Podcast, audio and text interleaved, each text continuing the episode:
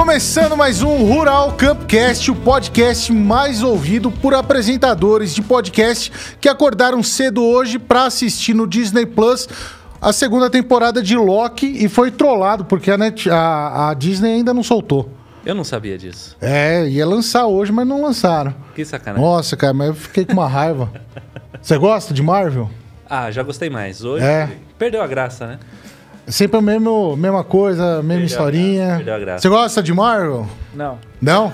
Nunca assistiu nada de Marvel? Não? Ah, então só eu. É Então, muito eu- fantasioso para um cientista. isso. Mas é sempre pé no chão, né? E, é- e hoje a gente vai falar disso daí, né? Da parte de ecologia que a microbiana, muita gente não consegue ver, porque não tem um microscópio, e não acredita também. Mas as coisas estão acontecendo, né, Fernando? É, a gente vai falar de um grupo de organismos que você não consegue ver, mal consegue falar o nome, e quando você vai contar, chega num número que você não consegue concluir quanto que é, né? Mas não é, não é historinha, não. O negócio tá lá. Mas é uma guerra infinita. É uma guerra infinita. Bom, beleza. Boa noite, pessoal. Sejam bem-vindos aí. O chat está aberto. Deixa suas perguntas aí. Não esquece de dar aquele like que ajuda bastante a levar para mais pessoas esse podcast aí com muita informação bacana. Aqui do meu lado, novamente, Daniel apresentando comigo. Tudo bom, Daniel? Tudo bem, Maneco? Boa noite, pessoal. Boa noite a todo mundo que está nos assistindo. Boa noite pro convidado. É uma honra estar aqui. Eu, pra falar a verdade, não tenho nem roupa para receber uma pessoa desse gabarito, cara. Não, não, não passou o smoking. não, não deu, não deu tempo. Não deu tempo. Bom, vamos lá. Quem que a gente vai receber hoje, então, Daniel? A gente vai receber o Fernando Andreotti, que é engenheiro agrônomo, doutor em genética e melhoramento de planta e professor de microbiologia de solo lá na Exalc. E guitarrista. Isso que eu ia falar. Esse é um ponto que não pode faltar. Não, Jimi obrigado. Hendrix ficaria com inveja. Ainda bem que eu não ganho vida com isso, né? é assim que eu resumo quando pergunto. Mas, mas tem banda, tudo? Toca aí uns rockzinhos. O que, que você toca? Quando a gente brinca, a gente brinca na escola de música, fora de lá eu não me arrisco. Fora de lá, fora de lá é melhor falar de microbiologia, falar de agricultura. É, é mais fácil falar de microbiologia do que tocar. É, com certeza. Bem-vindo, Fernando. Obrigado, eu que agradeço o convite, é um prazer estar aqui com vocês. Né? Acho que é um programa super reconhecido, muita gente boa passou por aqui, eu acompanho alguns episódios. E é um prazer estar aqui, vamos ver o que a gente pode ajudar e com a audiência que vocês têm aí solucionar problemas, dar alguma visão técnica e, obviamente, trazer isso aí de uma forma descontraída para o pessoal poder assimilar bem os conceitos. É, é, é, essa questão da, de microbiologia, né, aplicada, microbiologia já tem faz um tempo, né, Fernando, mas aplicada na agricultura começou a, a tomar um, um- um corpo, né, esses últimos anos. Lá, lá no curso mesmo que vocês fazem, lá na Andrews, ah, eu- desse ano que eu fui, tinha 300 pessoas, né? É, eu sempre gosto de começar a contar um pouco dessa história quando a gente vê a perspectiva de crescimento, né? O primeiro curso que, que a gente fez lá em 2016 tinha 25 pessoas, né? Então a gente pegou uma salinha, colocou o pessoal e fez um bate-papo ali durante um dia e hoje tem 300. Se a gente for pensar em demanda na parte técnica, a gente vê a mesma vertente. Se a gente for pensar em alunos de graduação interessados no tema microbiologia de solo, também a gente vê a mesma crescente. Então é um, um tema que cresceu bastante, tem suas razões, né? Por isso, porque isso aconteceu. Mas sem dúvida que é um tema atual, um tema importante aí quando a gente considera evolução na, na, na agricultura. O que, o que, que deu essa, essa mudança, assim? O que, que você acha? Porque você, você fez parte dessa história dessa mudança, né? Você viu ali dentro. É, eu acho que a gente conseguiu acompanhar um pouco dessa mudança, por quê? Porque a gente pegar onde eu comecei a ver essa parte microbiológica, eu tenho que voltar lá para 97, né? Faz tempo já. e em 97 eu fazia cursinho para entrar no vestibular e aí eu comecei a gostar muito de genética. Por quê? Porque 97 foi a época que a gente clonou a, a Dolly. Uhum. né? Todo mundo lembra da Dolly. Não é um refrigerante, os mais novos, né? Era uma ovelha que foi clonada. Sim. E aí a gente viu uma evolução muito grande no conceito de genética e muita gente é atraída por isso. Eu gostei e falei, "Pô, quero estudar genética. Eu tinha um professor de genética muito bom também no cursinho. E aí eu descobri que na Exalc tinha um departamento de genética muito forte. Aí eu entrei em agronomia. Fui na segunda semana de graduação pedir um estágio no departamento de genética. E demorou um mês para perceber que eu estava no nosso laboratório de genética microbiana e não de plantas, né? Bem coisa de aluno ingressante na faculdade. Depois de duas semanas, né? Um mês. Já que tô aqui, vou ficar. Peraí, tipo, é. peraí. Eu falei, e as plantas transgênicas, né? Onde estão? O pessoal falou, não, quem faz planta transgênica é o professor do outro lado da rua. Mas aí eu já tinha uma afinidade ali com, com o laboratório, com as pessoas, e acabei que eu fiquei no estudando todo esse tempo genética microbiana. Por coincidência, esse foi o momento que a gente evoluiu muito nos métodos de biologia molecular. Né? Mundialmente, a gente começou a fazer genoma de bactéria, genoma de planta, genoma humano de começo aí, anos 2000. Então, a gente for ver o que aconteceu nessa evolução genética, ela abriu muitos leques de pesquisa, e um deles foi a microbiologia.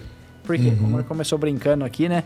São organismos que a gente não enxerga. Então, a gente ganhou muita resolução sobre como esses organismos se organizam, funcionam, quando a gente teve novas formas de olhar para eles, e a biologia molecular é fundamental. E, e, falando de biologia molecular, falando de genoma, falando de genética, o seu trabalho, né, olhando para o ponto de vista genético, com certeza não só o seu, né, mas a genética em si mudou muito como a gente classifica esses microrganismos, né, toda a parte de cladística e tudo mais, né? Sem dúvida nenhuma, né? A gente aprendeu muito mais. Só para gente ter uma ideia, se eu voltar em 1987, a gente conhecia 12 grupos de bactérias, 12 filos.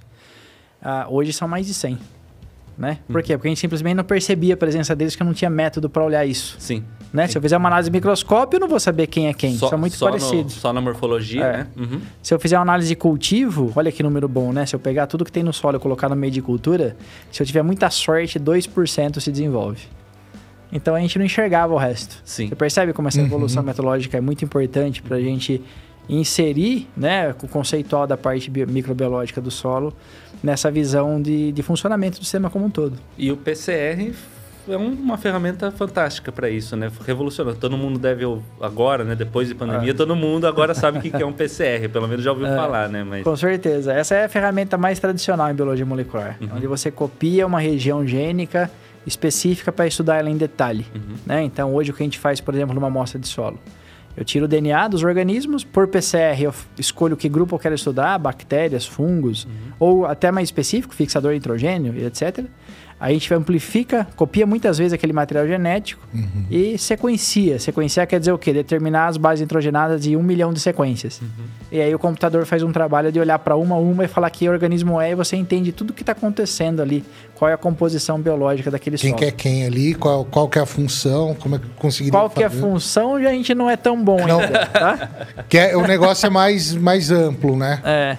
É, é, já que tá tocou nesse assunto da parte de função, ah, a gente sempre fala de. Ah, tem o Pseudomonas florense que faz. Ah, solubiliza o fósforo. Tem a Balvéria que vai ah, fazer tal coisa. O tricoderma, né? Enfim.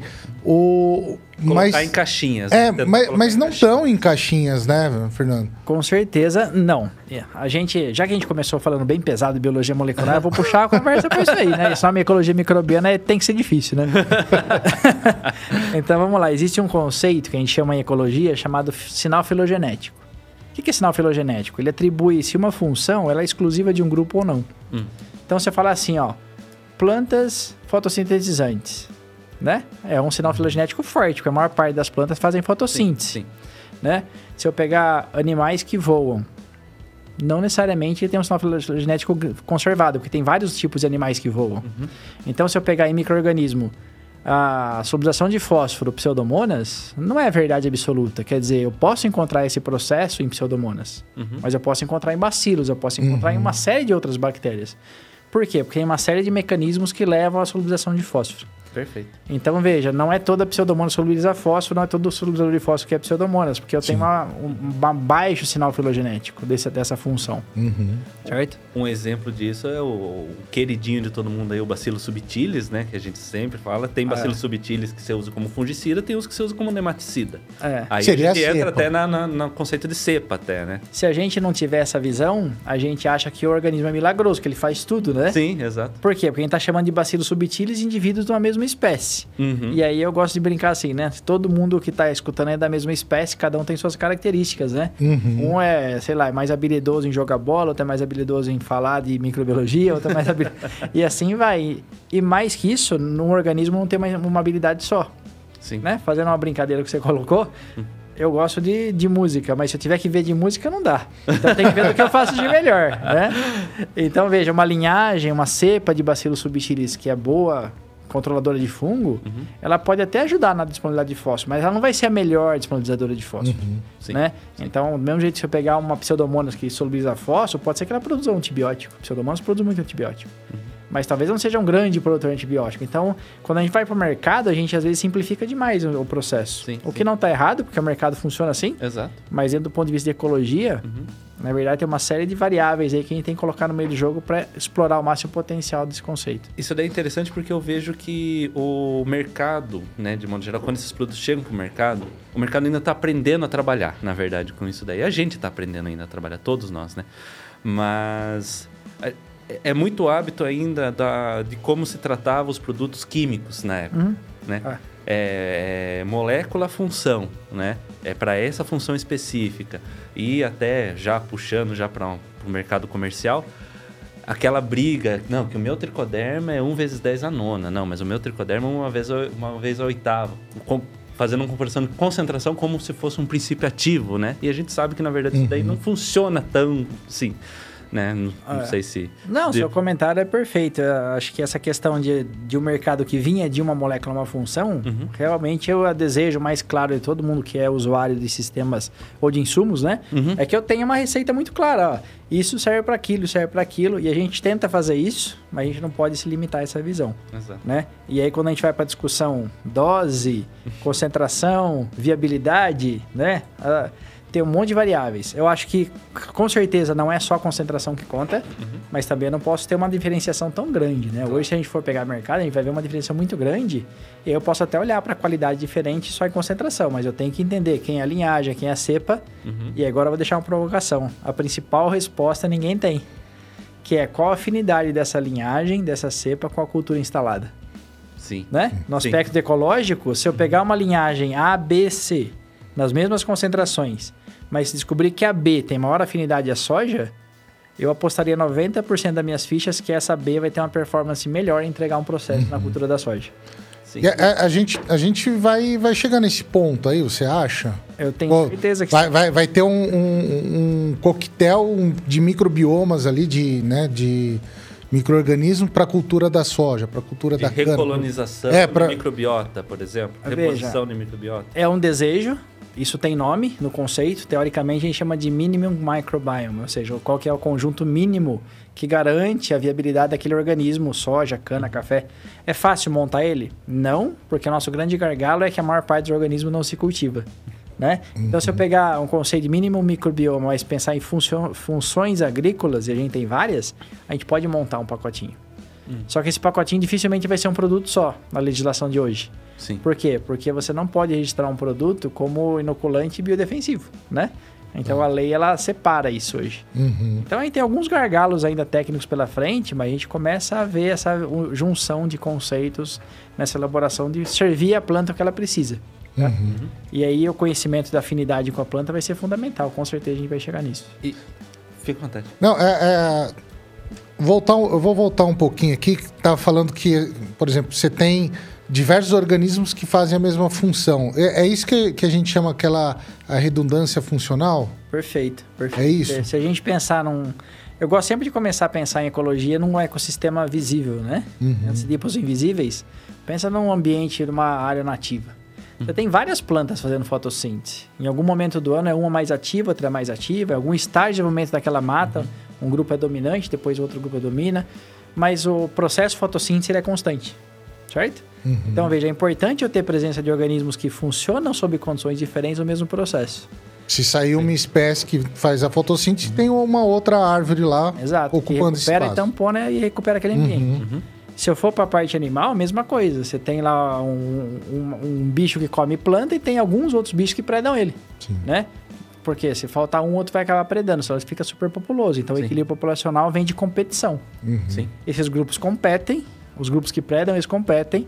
Então, se eu pegar esse, eh, essas terminologias que parecem complexas, mas uma escala macro não é tão difícil de enxergar. Agora, difícil é transformar tudo isso numa escala microscópica Perfeito. de micrômetros, Sim. Uhum. mas entender que o conceito é o mesmo, porque tudo isso aí, desde o microorganismo até uma, uma área nativa planta, animal, a regra que organiza tudo isso é chamada evolução e seleção natural. Perfeito. Então o processo é o mesmo. Então, se eu pegar micro-organismos de solo, tem vários que decompõem matéria orgânica. Será que eles estão harmoniosamente trabalhando? Ó, vem aqui, vamos degradar essa matéria. Não, eles estão brigando, eles estão competindo, estão disputando espaço, isso é desejável, né? Aham, sim. E quando um deles deixa de estar atuando, sei lá, porque a temperatura baixou demais, que eu quero que outro esteja, porque o processo de composição é contínuo, Uhum. né? Então essa redundância funcional é isso, assim, como é que eu tenho substituições no tempo que não são sempre um sobre o outro, mas pode ser agora um ganha, depois outro ganha, e isso estabiliza o funcionamento ambiental. É, você deixa o sistema equilibrado Tamponado, sempre, né? né? Tamponado, né? seria a Exato. palavra. A tradução de re- redundância funcional no- na parte prática é tamponamento biológico. Uhum.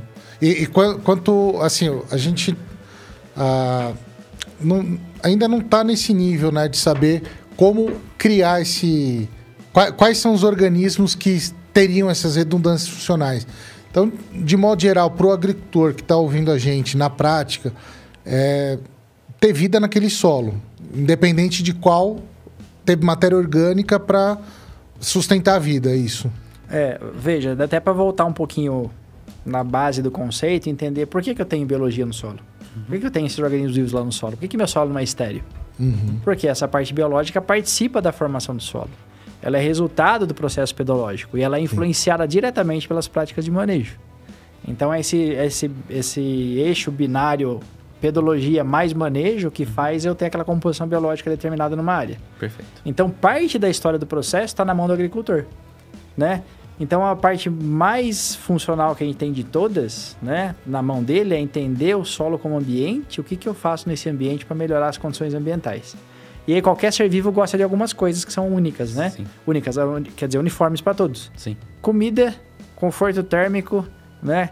Conforto de radiação, água, né? Tem uma série de fatores fundamentais. Uhum. Então, se eu pensar no solo, o que eu preciso? Comida, 90% é matéria orgânica. Matéria orgânica vem de plantas, Uhum. né? Então, a abundância e diversidade é é interessante. Compostos orgânicos, né? Exato, né? Então, desde a, a produção de biomassa vegetal é o principal Uhum. input de material orgânico em qualquer sistema. Uhum.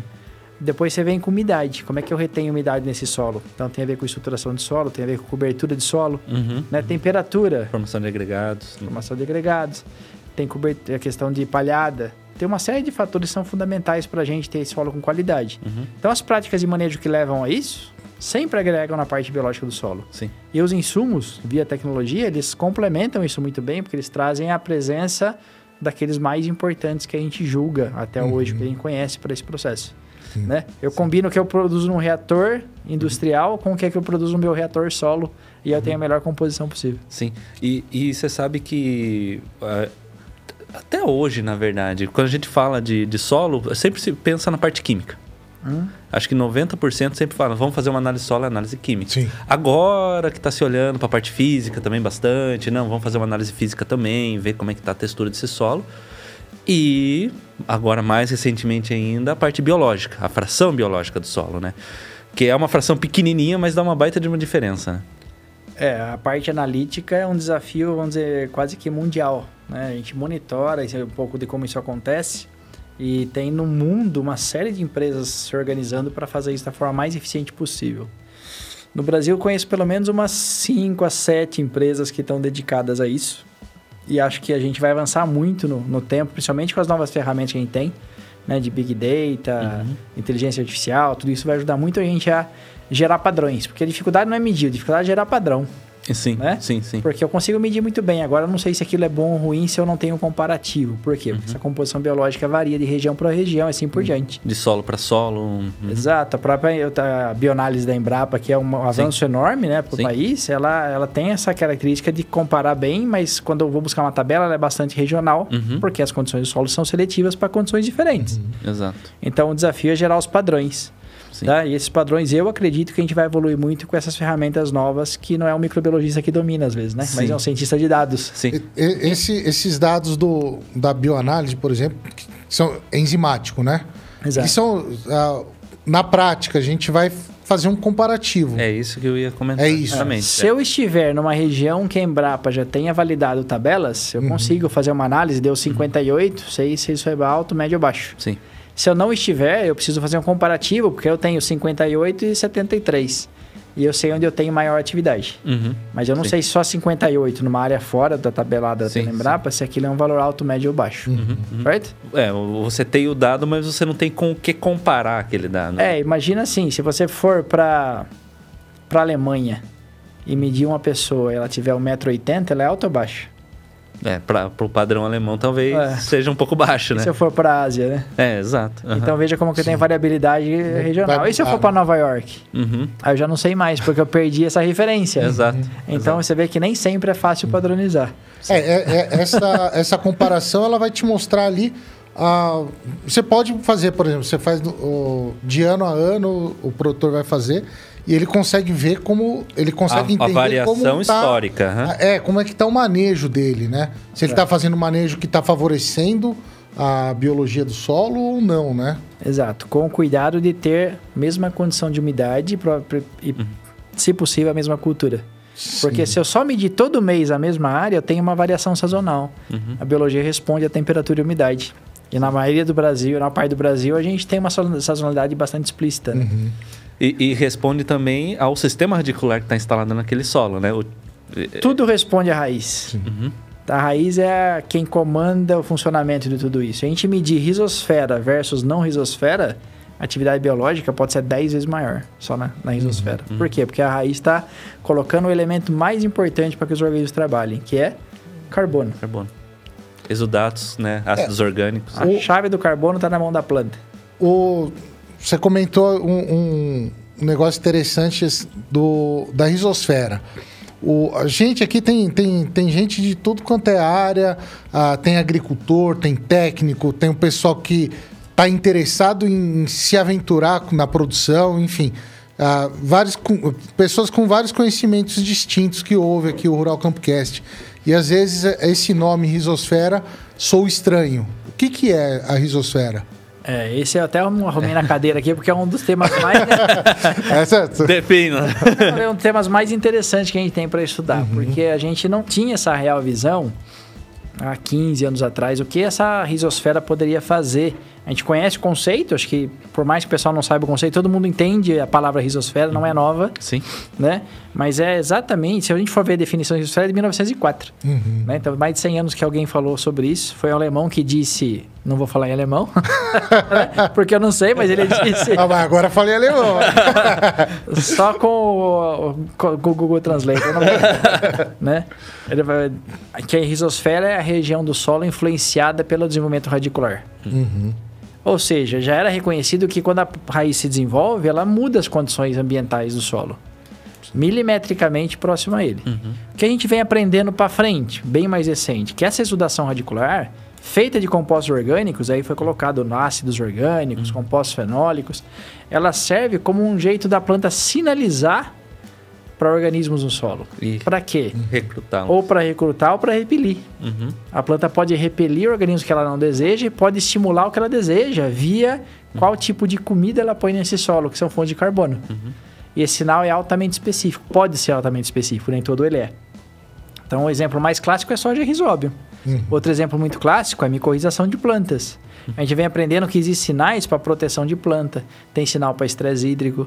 Então, parece que a planta aprendeu nos seus Durante- 450 milhões de anos da vida na Terra Seleção. Uhum. aprendeu a como manipular o processo biológico do solo a seu favor, né? E quando ela perde essa capacidade, ela se torna totalmente exposta a agentes que vão E ciclar essa dependente, né? Uhum. é, os patógenos acabam dominando. A gente chama de patógeno, mas Sim. eles são organismos que estão tentando aproveitar a oportunidade para se alimentar da planta e sobreviver, né? Sim. É, você, ah, eu, eu, eu, eu te conheci, na verdade, pela internet num, num vídeo você falando de risosfera. E, e- e tem, e de- depois eu fui conhecer os cursos, né? Tô participando desde o ano passado que eu participo dos cursos, que são sensacionais. Ah, mas eh, sempre eu vejo, sempre que eu falo de risosfera, eu lembro de um slide seu que, assim, a metade da uma risosfera num solo rico, metade num solo pobre, né? É porque, veja, a sensação é assim: se esse processo evoluiu com o solo uhum. e com as plantas, a gente está falando de 450 milhões de anos, que teoricamente o que a ciência data para a gente das plantas ocuparem o ambiente terrestre. Uhum. Nós humanos chegamos a 50 mil, 100 mil anos com muita sorte. Então a gente, numa linha de desenvolvimento do planeta, né? Uhum. As plantas surgiram mais ou menos em, sei lá, outubro. Se, se um ano for o tempo da, da uhum. Terra, de 1 de janeiro a 31 de dezembro, as plantas surgiram em outubro e nós chegamos dia 31 de dezembro às 5 da tarde. Tá? Só para ter uma perspectiva uhum. de espaço. Sim. Então quer dizer que se esse processo evoluiu com a formação de solo e com a planta ocupando o solo, o que acontece quando a gente tira esse, essa biodiversidade do solo, né? Quando a gente perde as características ecológicas, às vezes coloca a planta lá para estabelecer, ela se encontra totalmente deficitária, igual você uhum. colocar uma planta sem nutriente. Sim, sim. Né? A visão química que a gente colocou lá atrás, ela faz todo sentido aqui. O que acontece se colocar uma planta para crescer sem, sem o rol de nutrientes que eu sei que ela precisa? Uhum. Ela vai mostrar problemas graves para crescer. Exato, exato. Biologicamente, a essência é a mesma. Então, a gente pode estar atrapalhando muito o processo risosférico. Percebe? Uhum. Sim. Então, se a gente encontrar condições de oferecer um sistema mais diverso, onde a planta vai saber montar o time dela, a gente recupera esse processo. Esse slide tenta mostrar isso, como acontece Sim. na essência e o que acontece quando eu.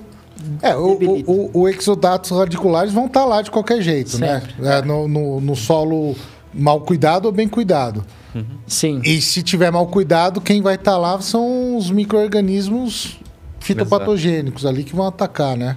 É, eles evoluíram para isso, né? Uhum. O nematóide é um bicho interessante. Eu sei que já passaram nematologistas aqui, então já contaram um pouco sobre isso, mas se você pensar que é um organismo que não enxerga, que não tem Waze e que acha planta, né? Exato. Ele é legal, né? É interessante. é um bom bicho. farejador, né? Agora, se você tirar o sinal que faz ele achar planta, quer dizer que ele acha menos. É exatamente Exato. isso que a parte risosférica faz. Sim. Uhum. Né? Muda esse gradiente, né? É. Uhum. Porque o nematóide vai comer sempre, só que pouco, né? Uhum. Agora, quando você tira essa parte biológica, a exudação sobra muito mais para esse organismo. Uhum. Então, ele aumenta a eficiência dele, ecologicamente, ele aumenta a capacidade de propagação uhum. e a população sobe. Uhum. Tem nada mais lógico do que isso em ecologia do que pensar que se você der mais comida para um organismo, seja quem for, ele vai crescer mais que os ele é outros. Ele é favorecido. Uhum. Né? Ele é favorecido. O ser humano é um exemplo disso. Sim. A gente tem mil maneiras de achar comida e proteção, a gente dominou o planeta e a gente interfere em tudo. Sim. Né? Sim. Mas a gente não é mais adaptado na maior parte das regiões que a gente está. Uhum. Exato. Exato. Então veja que a competição ela é um elemento chave, a disponibilidade de comida ela é fundamental nesse processo. Então a risosfera é comida para o solo. Eu espero que quem coma seja organismo que não vão atrapalhar meu processo. Claro. É, Essa é a lógica. Nesse ponto, daí, Fernando, uh, eu tenho uma dúvida que eu acho que é assim, é, é o, o, o maior complicador, porque a gente tem as plantas elas trazendo o exudatus ali uh, sempre o mesmo, né? Então, assim, vamos dizer que você tem a mesma comida sempre. Uma monocultura. Uma, na, na, monocultura, né? Uhum. Então, vamos, vamos falar que tem uma plantação de soja. Aquela so, aquele solo ele só está com exultatos ali de, de soja. Ou né? seja, isso. Ou seja, como é que vai a, a gente vai conseguir colocar diversidade de microorganismo aonde tem um alimento só, uma pouca diversidade de alimento? Como é que funciona tá. isso daí? Basicamente, a gente está pensando que a planta libera uma coisa só, e não é. Toda uhum. planta libera um arsenal diferente na exudação. Tá. Então, a fonte de carbono que, a planta, que o solo tem, a fonte de biomassa, de material orgânico a reciclar, uma parte é a exudação radicular, uhum. fundamental. Uhum.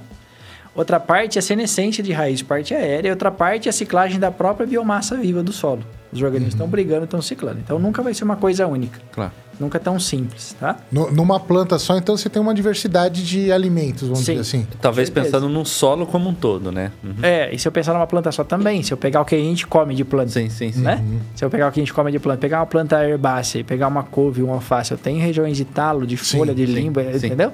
Sim. Então tem diferenciações na composição. Agora, se eu pegar uma essência e pensar que a planta seleciona melhor, olha só, eu posso jogar a gente no contrapé, né? Uhum.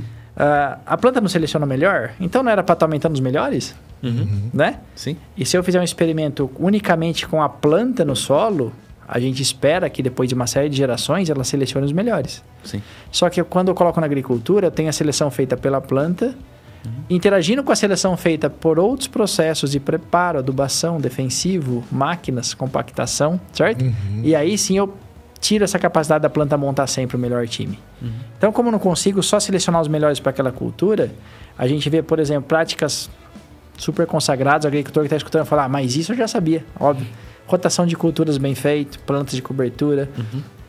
Isso agrega muito, porque vai, você vai trocando o estímulo. Então você não vai selecionando sempre o mesmo, vai aumentando a biodiversidade do seu sistema.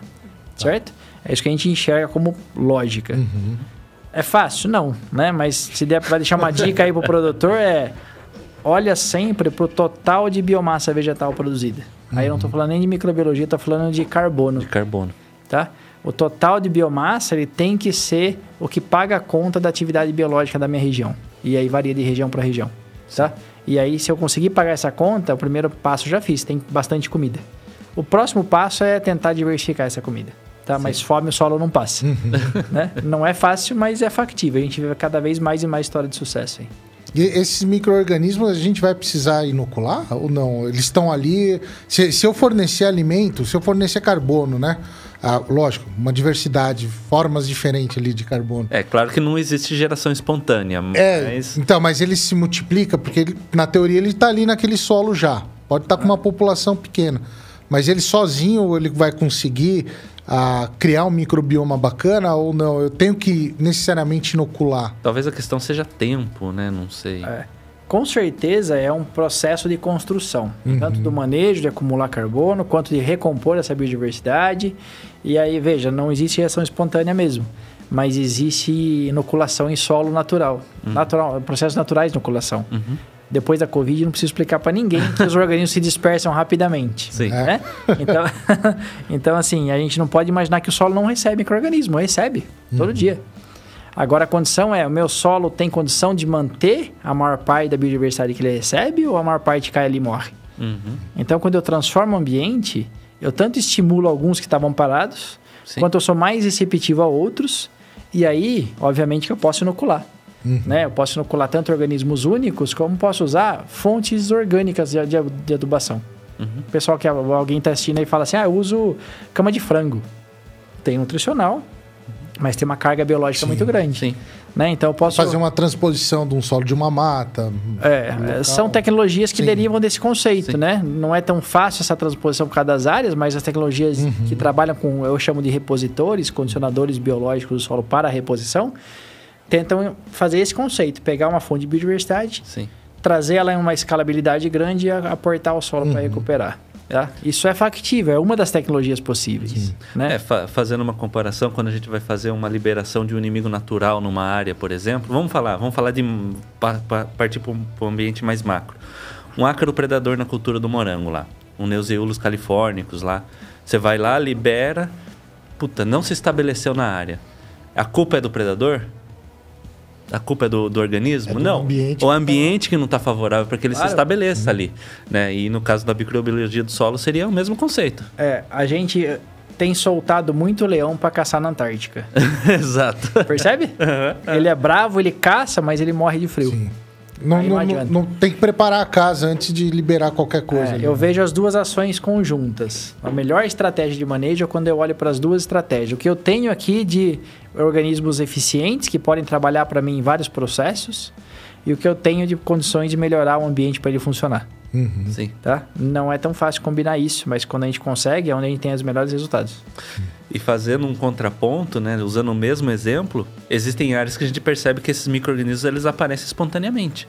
Que você tem uma área de mata do lado, é, Que vai migrar. eles vão né? migrar para dentro da área ali, eles se estabelecem muito bem dentro da área, né? Exato. Agora veja, se eu pegar com vocês aqui, a gente for numa área de bioma nativo, que tem uma estrada que divide com uma área de pasto, de agricultura, e a gente fizer a seguinte análise, andar 10 metros para dentro da mata e 10 metros para dentro da área cultivada, e tirar duas amostras, elas são biologicamente diferentes.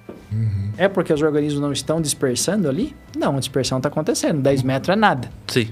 Manejo, É porque a condição daquele solo é diferente. sim. Percebe? Isso Sim. mostra bem pra gente isso.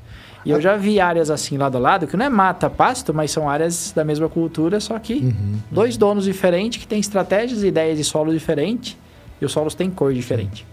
É, é, é, até quando. Acho que foi no o ano passado que a Alessandra esteve aqui, ah, ela comentou, né, que assim, não é. ah, não é justo a gente comparar um solo de uma mata com o solo da agricultura, né? Ah, que é. Por exemplo, vai pegar a análise enzimática lá do- dos dois. Não, a biodiversidade. Não, não tem com- como É. comparar, né? são dois mundos diferentes e o produtor não quer ter um solo igual de mata, Sim. porque esse solo não é produtivo. Sim, é. exato. né? Então a pergunta mais melhor para a gente, né, que a gente mais gosta na parte científica é dentro do sistema de produção, qual é o melhor solo? Uhum. Aí sim, percebe? Fala assim, sim. ah, quem tem o cara mais, né, saudável que a gente tem no mundo, será que eu quero ter a vida dele? Não, porque esse cara não come, não toma cerveja, não come uma carne assada, não come uma gordura de picanha.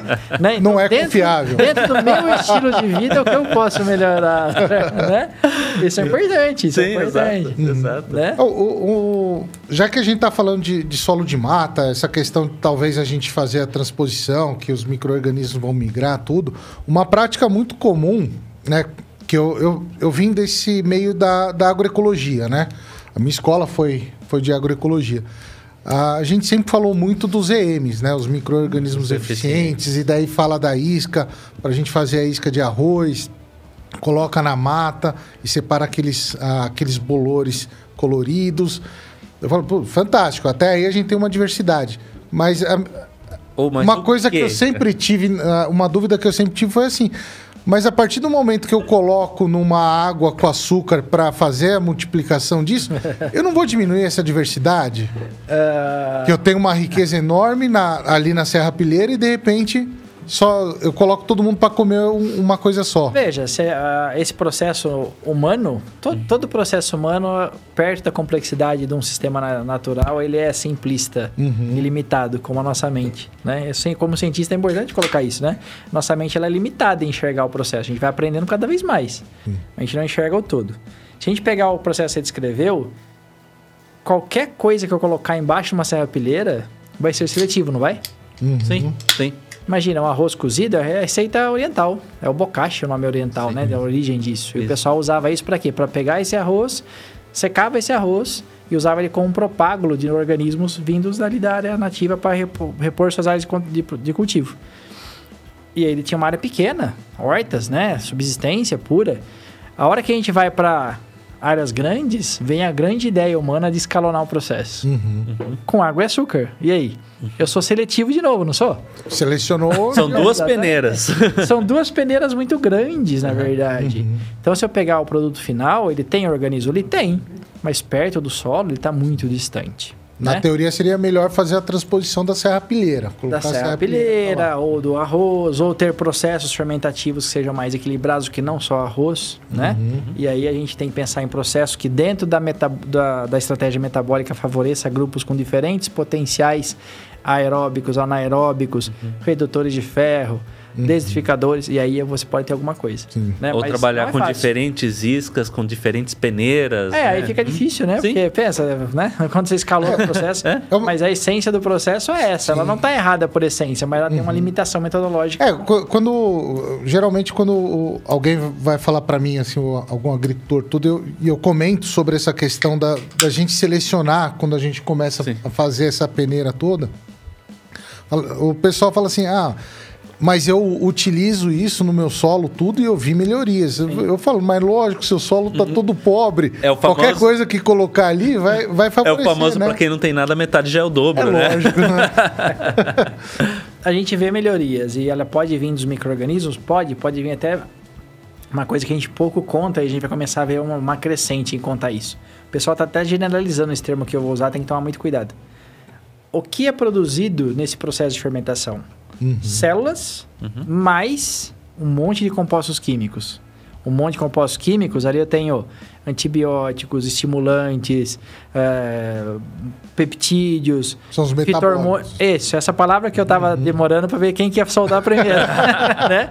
Porque hoje o metabólito parece que ele vale milhões. É, Tudo é metabólito. É. Uhum. E não é. E aí vem o pessoal fala, não, mas o meu organismo produz um metabólito. Eu falei, ainda bem, porque senão ele estaria morto, né?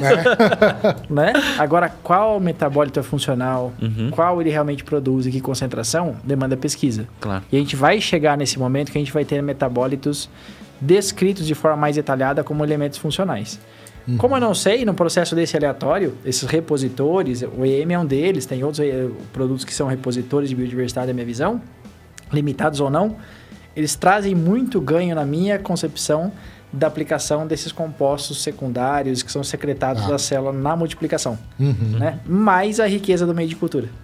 Porque a medicultura acaba Sim. trazendo uma série de nutrientes ali que complementa a adubação, por exemplo. Sim. É, que é um biofertilizante ali, É um né? biofertilizante. Tem mais de 300 receitas de biofertilizantes hoje disponíveis. Sim. E, e até falando sobre os, os tais, os metabólitos, né, e tudo mais. Dependendo do meio onde esse microorganismo está, ele também vai mudar, às vezes, o seu metabolismo, né? E vai favorecer um metabólito e desfavorecer um outro, por exemplo. Isso é estratégia industrial hoje. Uhum. Se você sabe a rota de produção do metabólito de interesse, você coloca o precursor da molécula para o organismo transformar no que você quer. Uhum. Isso pode ser estratégia industrial, até para aprimoramento de produtos, com certeza. E aí, aquela matéria que todo mundo ama, que chama bioquímica, ela vai ser fundamental para fazer esse refino. Exato. O- o- o- E volta, desculpa, só complementando, e volta naquilo que a gente estava conversando no começo, né? Que não é simplesmente. A gente tem essa, essa mania de querer simplificar as coisas, né? De querer tra- trabalhar com microbiologia do solo, trabalhar com produtos comerciais né, da indústria, como se fosse um princípio ativo de um produto químico. E não é tão simples assim. É. Como cientista, tô falando como cientista agora. Às vezes eu coloco camisa de consultor, às vezes, né? E às vezes como cientista. Como cientista, a gente tem uma máxima que a gente fala a importância da gente estar se atualizando sempre. Sim.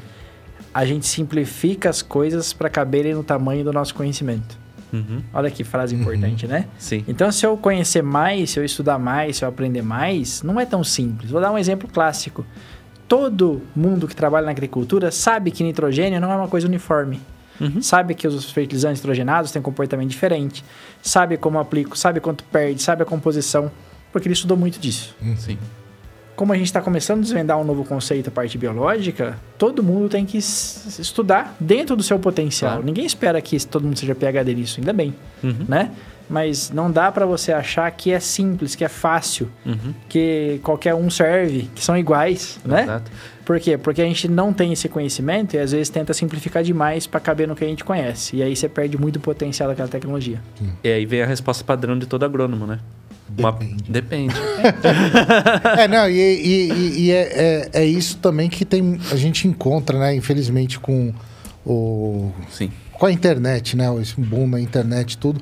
Todo mundo faz vídeo, faz no YouTube, tem um monte de gente falando, e é isso, simplificando para conseguir caber ali no, dentro do conhecimento. Não é só Tá na ali, agricultura, né? Infelizmente. Não, não é só na Tudo no agricultura, mundo a gente tudo, tenta né? simplificar demais a coisa para caber Sim. no que a gente E, conhece. é- e é, e é complicado. E, e eu vejo ah, algumas ferramentas, por exemplo, inteligência artificial, tudo também, que as pessoas querem s- se consultar com elas. É, é- é a solução mágica. É a né? solução a varinha mágica. mágica ali. É, por quê? Por- Porque não quer, não quer fazer a- uma pesquisa, fazer a liçãozinha de casa bonitinho, né? Sentar a bunda Quem e realmente... resiste a essa tentação? Quem nunca, né? É, que é uma resposta pronta. Eu É o aprendi- mínimo esforço possível, né? Eu aprendi que as ferramentas de inteligência artificial colocam as referências do meu trabalho científico no formato que eu desejo. Olha que ferramenta, porque eu perdi um bom tempo formatando elas. né? Sim. Ou fazendo banco de dados, para depois usar aplicativos para isso.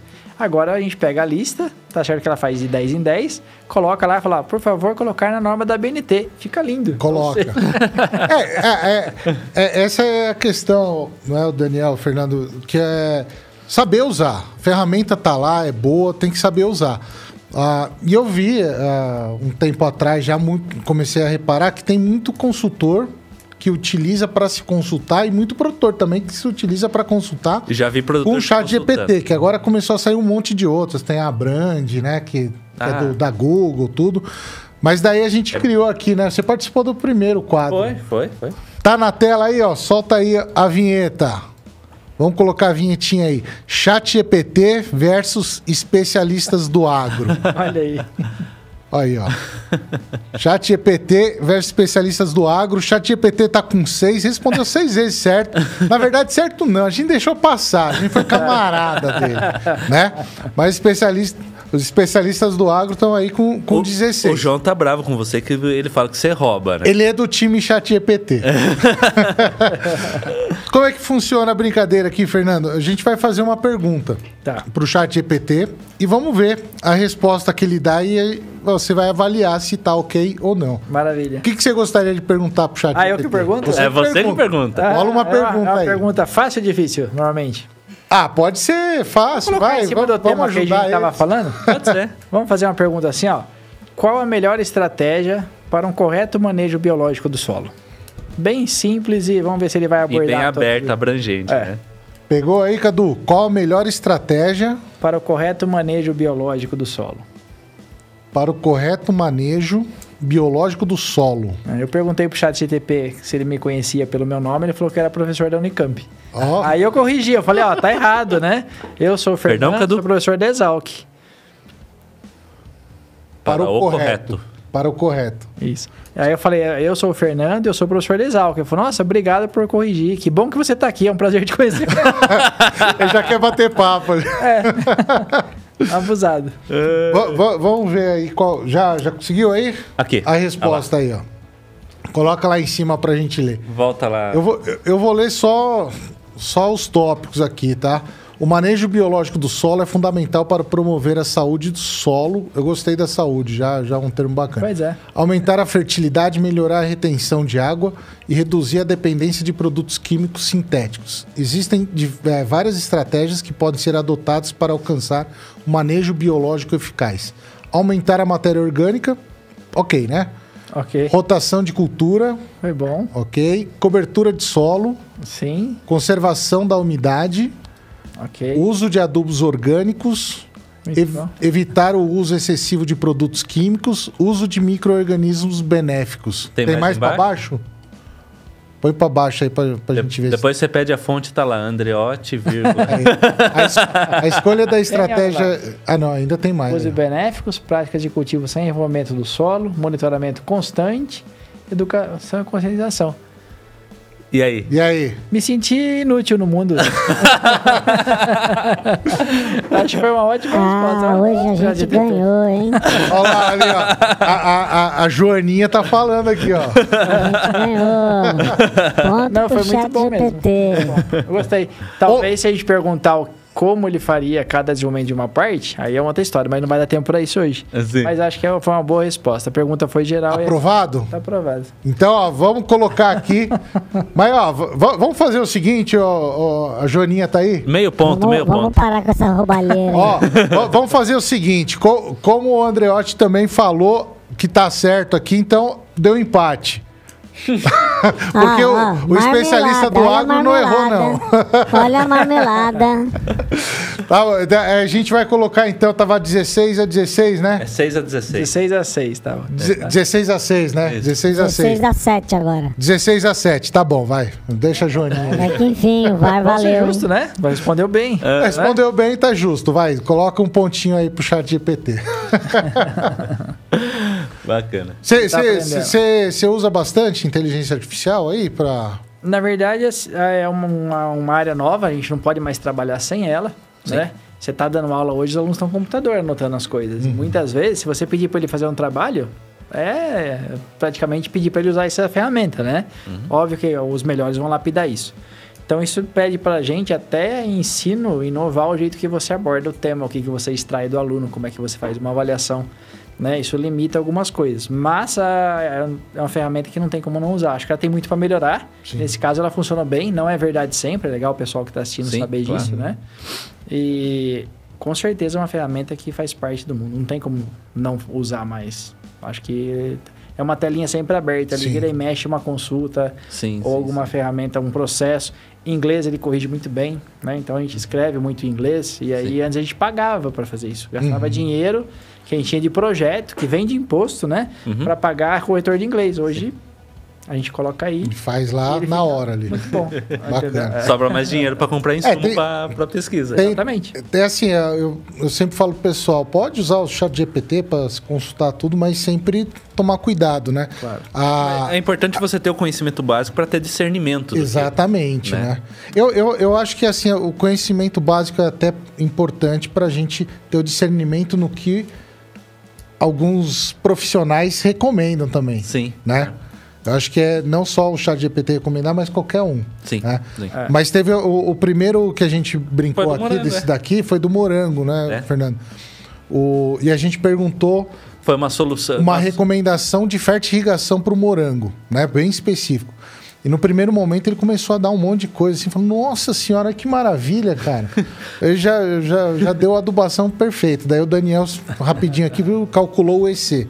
Dava 5 pontos alguma coisa. De assim. mili- milisiemens, viu? Nossa, Jogou, ia queimar tudo. na hora o negócio.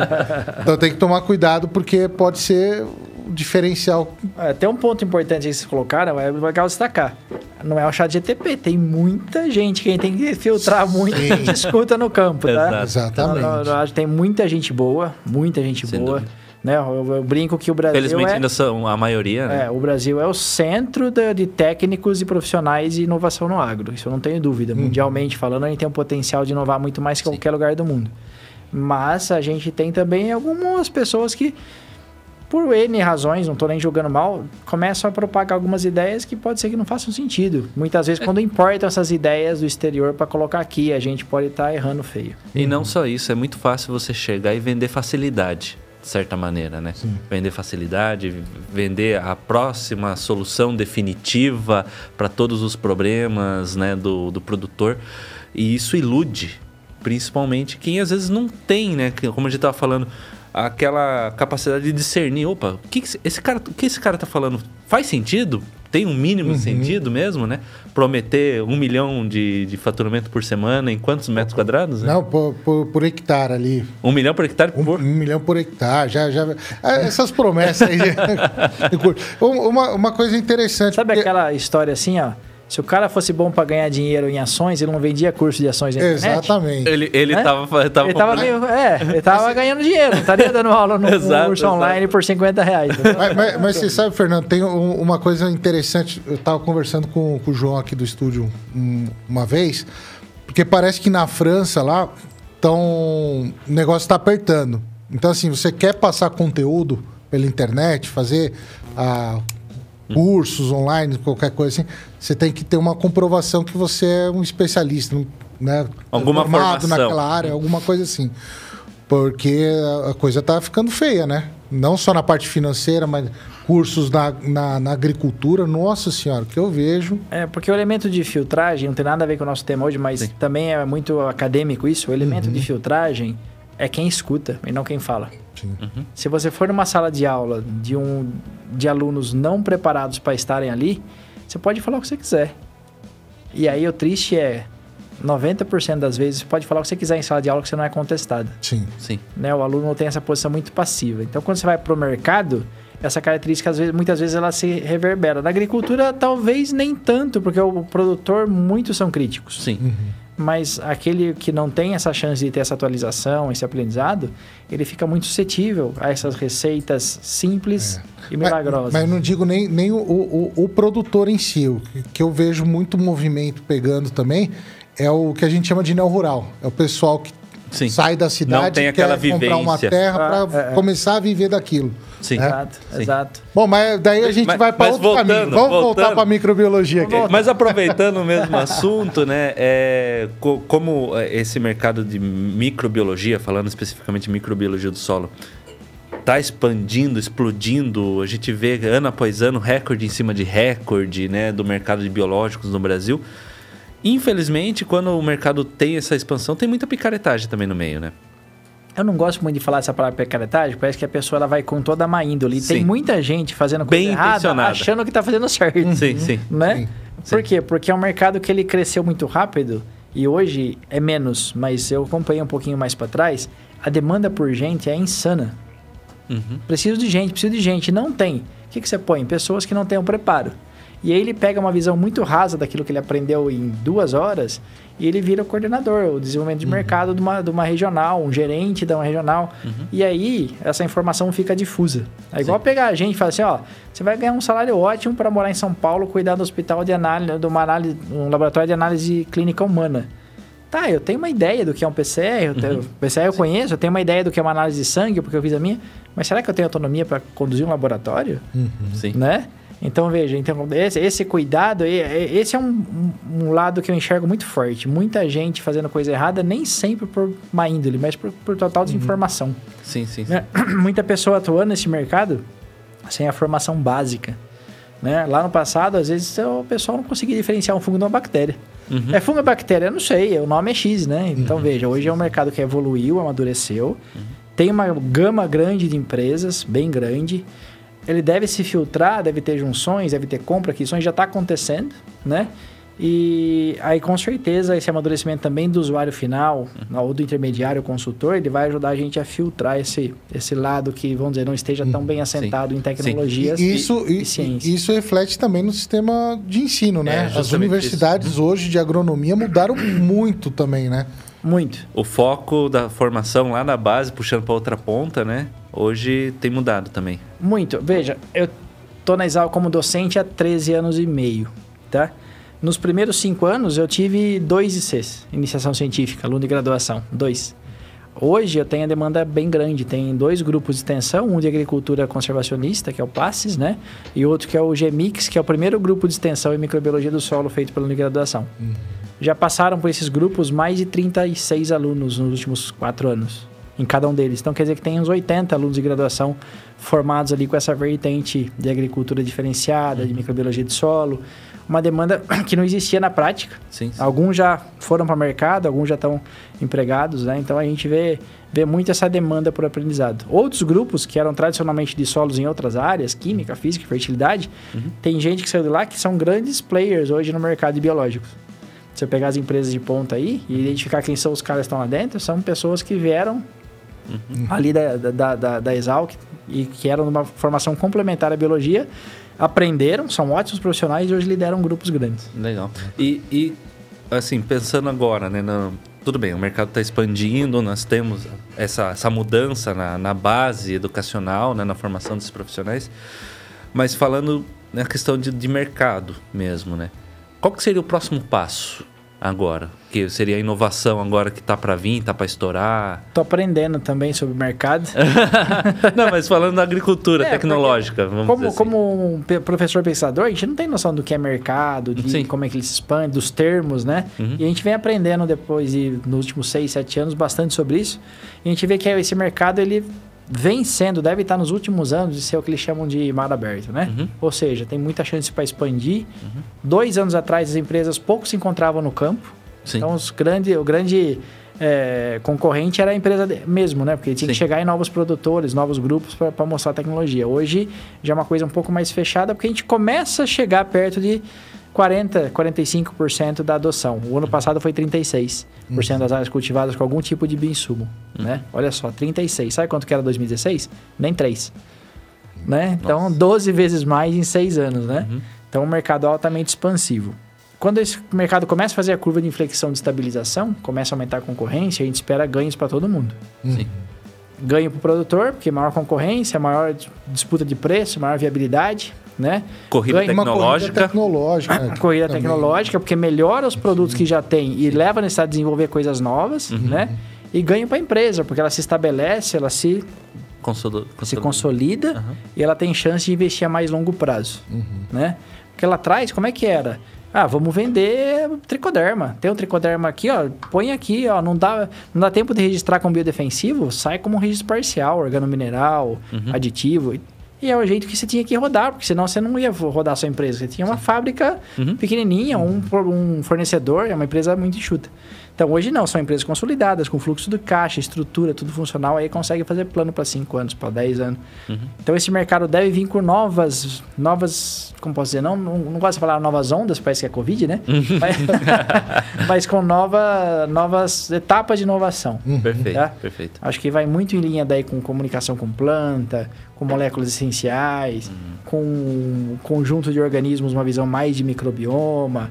Tem uma série de possibilidades. Com transgenia microbiana, com melhoramento genético microbiano, Como é que né? está com essa questão na legislação de, de transgenia microbiana, por exemplo? ela sempre foi permitida desde que se aprovou transgênicos no Brasil. Só que o organismo passa pelo mesmo trâmite de uma planta. Hum, Então, quem controla o CTNBio, que tem que ser o órgão aprovador da tecnologia para uso. Na área industrial, ela é bem difundida, né? Sim. Na área prática, por que, que não? Porque não compensa ainda.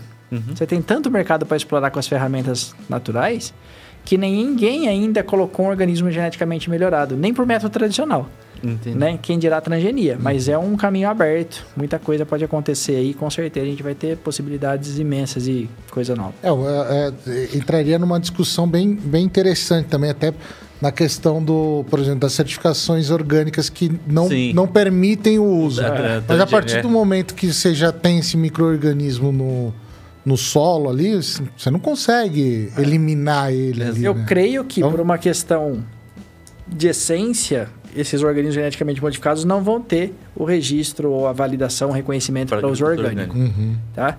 Apesar de a gente saber, nosso tema é ecologia, né? Sim. Olha só que legal. A gente sabe que os organismos no solo, Sim. uma das coisas que eles mais fazem é trocar informação genética. Hum, Bactéria principalmente. Bactéria por bactéria e principalmente intermediado por vírus. Uhum. A gente fez uma tese na Exalc do Lucas, hoje ele é pesquisador no, no Nordeste do Brasil. A gente pegou na risosfera da mesma planta de cana e no solo só populações de pseudomonas fluorescentes. Por quê? Porque era fácil de cultivar e saber quem era. Uhum. Então pegou um grupo indicador e a gente comparou 30 genomas, 38 genomas de cada um. 38 isolados de pseudomonas da mesma espécie, eram duas espécies, do solo e da risosfera. Fizemos genoma de todas. Sabe quantos genomas eram iguais? Nenhum. Aí. Todos tinham alterações genéticas. Por quê? Porque ao se dividir, essas bactérias sofrem mutação, deleção, inserção gênica. Sim. Então a transgenia no solo, ela Vai é uma, é uma ali. coisa É. comum. Olha que, que- que difícil, né? Pois é, pois é. Então veja que a gente tem que pensar na mi- desmi- desmistificação. Existem eventos de transgenia catastróficos? Existem. Normalmente eles são jogados fora no processo de seleção. Sim. Né? Agora, eu estava até conversando com, com um pescador que criou uma das leis de inovação, que criou o CTNBio há dois dias atrás, e falou assim, veja, a gente tem 21 anos, não, 20 anos de liberação dos transgênicos no Brasil. Uhum. Até hoje não tem nenhum problema Sim. comprovado. Sim, sim. Né? Então a Exato. gente, não que a gente tem que baixar a guarda, mas a gente tem um órgão de alta capacidade regulatória. Exato, É. exato, Né? exato, exato. Então a gente é um exemplo para isso também, como a gente é exemplo em uma série de fatores na agricultura, no uso de bioinsumos. Uhum. E aí, de repente, tem que estar preparado para as novas tecnologias que vão trazer microorganismo transgênico. Exato, É, o, exato. pe- o pessoal Um de pensamento transgenia sempre, técnico, O pessoal né? sempre acha que tem alguma coisa. O, o Aloysio Borém já teve aqui e ele, ele falou que não, realmente não tem né, ah, nenhuma comprovação que Sim. causa mal para a saúde exato, tudo. Exato. Né? Ah, mas tem muita gente que teima em insistir que. É, é- é é quase que uma trava é, conceitual, não Porque a gente simplifica o processo transgenia naquela imagem no bicho mutante, que é o que tem na nossa cabeça da X-Men. Que eu não gosto, por sinal. É, não, mas é. Né? Fernando, agora, ah, pra gente ah, voltar um pouco aqui pro, pro tema ali que a gente tá falando de integração microorganismo-planta, né? A gente, lógico, o tempo é curto, a gente tentou entender um pouco o conceito da- dessa comunidade tudo, mas ah, na prática, o, o que, que o produtor ganha de ter esses micro-organismos no solo, né? O o que, que reflete ali na produtividade, na, na formação arquitetônica da planta? O que, que ele ganha com isso? Simplificando uma série de conceitos, que isso dá Uhum. uma palestra de uma hora, ele ganha eficiência no processo de produção. O que é eficiência no processo de produção? O quanto eu tenho de peças e o que eu tenho de produto final. O quanto eu tenho de potencial, o quanto eu tenho de produto final. Né? Peças, insumos. Potencial, genética da planta. Produto final, o que ele põe na balança e vende, mais o solo que ele fica para ele. Olha só, não é só o que ele produz, né? Ele mantém para a próxima É, safra esse é um produto final qualidade. importante, que nem Aham, sempre claro. ele olha. Pô, ele dá maior valor porque ele vai vender, mas ele não dá valor porque vai ficar para ele, né? Então, o produto final são dois. E o solo e o que ele vende, que são os produtos finais, são dependentes do que eu como eu consigo combinar esses fatores. Potencial genético da planta, a semente que ele compra, mais o que eu tenho de ambiente, solo. Sim. A parte biológica, ela é chave na parte ambiental. Não ambiental de meio ambiente, ela é também. Mas na agricultura, ela é chave para quê? Para que o solo tenha capacidade de acomodar de forma mais perfeita possível as plantas. Então, quando a planta vai buscar água, tem água, tem a ver com estruturação, a biologia ajuda nisso. Uhum. A planta vai enraizar, eh, tem o quê? Presença de nutrientes que ela precisa para enraizar. A ciclagem de nutrientes é efeito biológico.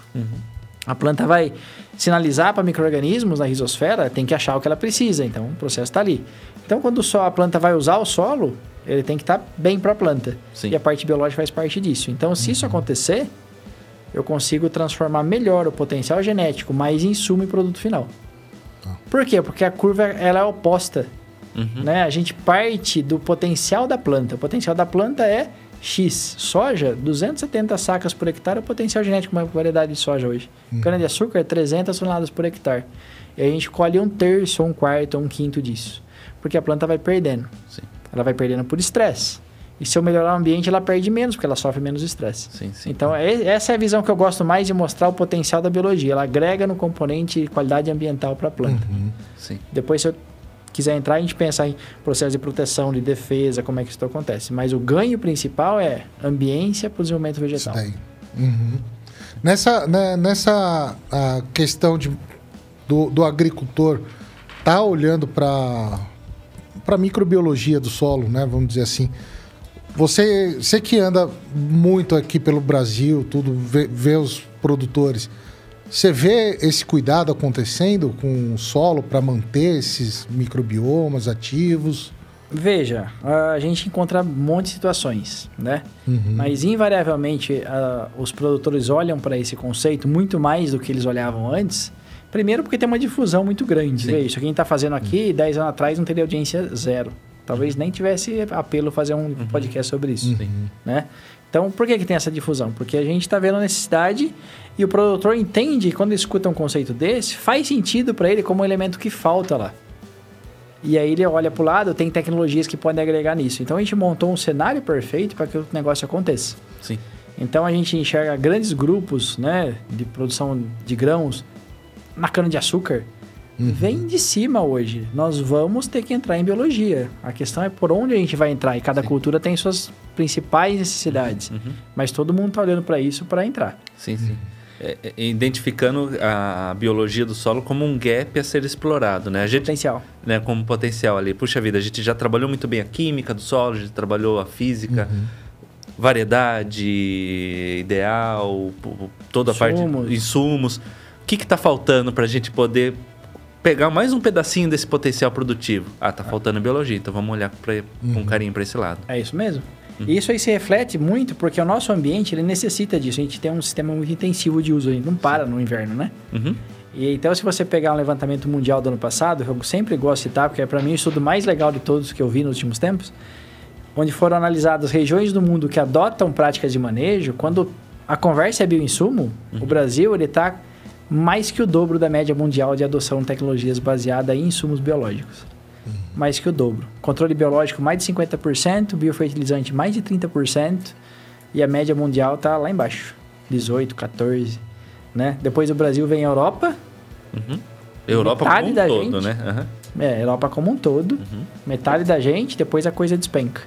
Se pegar Mas- outros grandes países aí, eles estão muito atrás. Sabe, é- é- essa pesquisa aí foi do é Mac, McKinsey. Mackenzie, né? Eu, eu, eu postei no, no- lá no Instagram esse daí. E daí, assim, o que, o que a gente mais gosta aqui é hater, porque o hater joga a gente lá pra cima. né? os ca- os, os caras têm, mano.